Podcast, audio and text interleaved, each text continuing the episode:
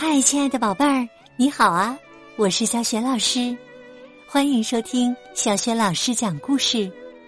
今天呢，小雪老师为你讲的绘本故事名字叫《巴巴旅行记》，选自新喜悦童书出品的《大象巴巴》系列绘本，作者是来自法国的让·德布吕诺夫，译者是周克希、刘明辉。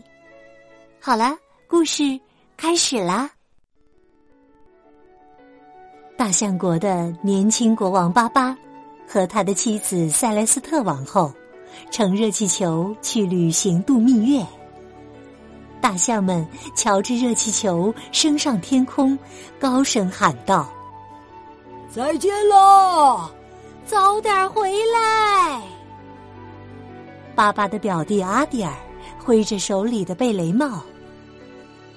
年迈的克内留斯却担忧的心想：“但愿他们别出事才好啊！”大象国正在渐渐变远，热气球冉冉往上升去。巴巴和塞莱斯特俯瞰脚下的景色，这是多美好的旅行啊！空气宜人，微风轻柔。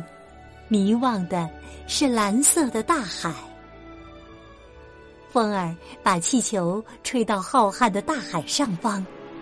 骤然间，风云突变，狂风暴雨朝热气球袭来。巴巴和塞莱斯特浑身打颤，用尽全身力气抓紧气球的吊篮，气球往大海坠去。幸好，他们还算运气好。最后一阵风把气球刮到了一座岛上，然后眼看气球渐渐瘪了下去。你没受伤吧？爸爸问塞莱斯特。没有。嗨，你看呐，咱们得救了。爸爸和塞莱斯特把报废的气球留在海滩，背起行囊寻找栖身的场所。他们找到了一个僻静的地方，赶紧脱下身上的湿衣服。塞雷斯特把他们晾在一根绳子上，巴巴升起一盆火，准备做午饭。巴巴和塞雷斯特安顿了下来，他们支好帐篷，然后各自坐在一块大石头上。胃口大开的吃着一锅煮的很糯、甜津津的大米粥。爸爸说：“在这个岛上还不坏吗？”吃过午饭，巴巴到附近去查看情况。塞莱斯特独自睡在地上，睡得很香很香。就在这时。岛上的土著凶残的食人族突然发现了塞雷斯特。这个大家伙是个什么东西？我们怎么从来没见过呢？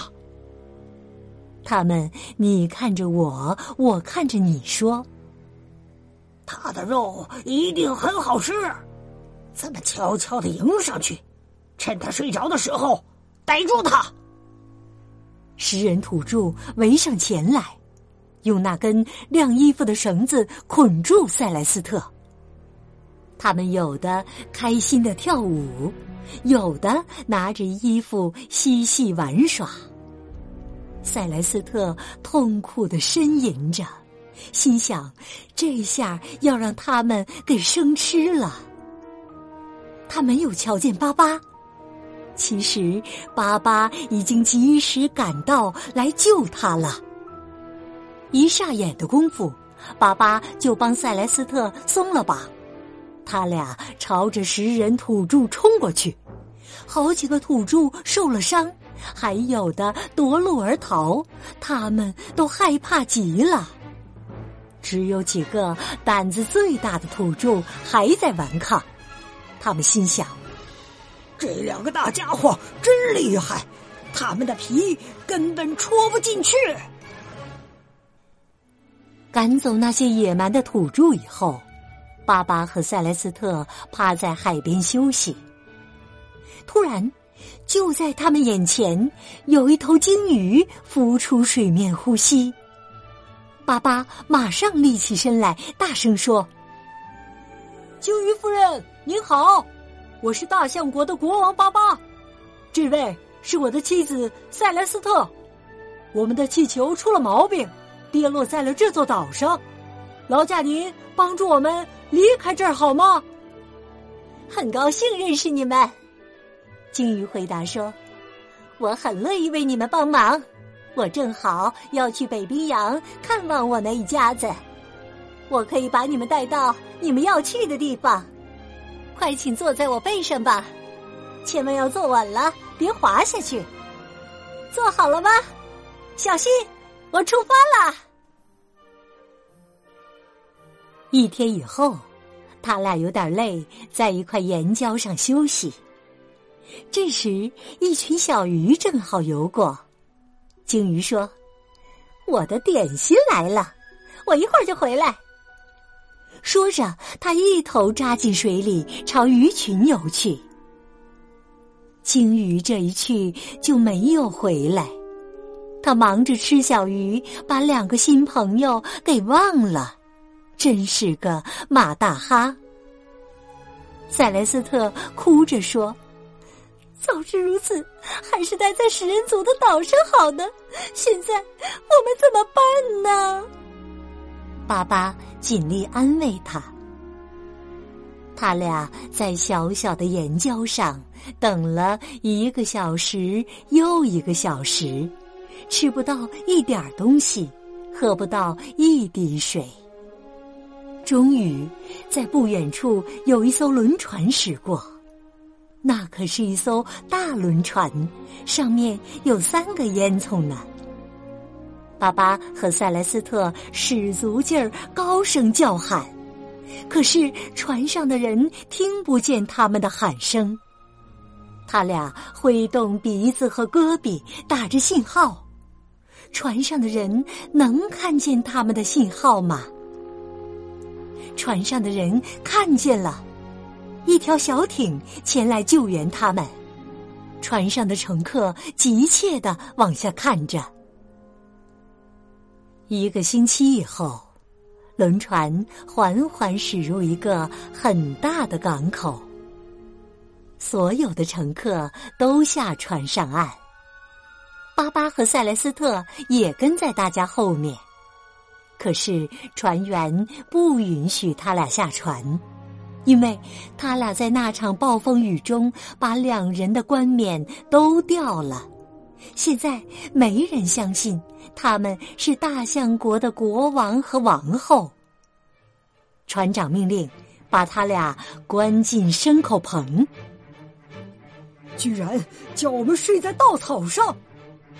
爸爸生气的高声说：“还让我们像驴子一样吃干草！”门还上了锁，我无法忍受，我要把这些东西都砸个稀巴烂！求求你别喊了，塞雷斯特说：“我听见有声音，是船长来了，他进来了。我们要态度好些，他才会放我们出去。”这就是我的那两头象。船长对陪他来的那个人说。那人是有名的驯兽师费尔南多。我不能在船上养着这么两个大家伙，我把他们送给您的马戏团。费尔南多向船长表示谢意后，牵走了他的两个新伙计。塞莱斯特轻声说：“耐住性子，爸爸，我们不会一直待在马戏团。”我们一定会回到我们的国家，跟科内留斯和小阿蒂尔重逢的。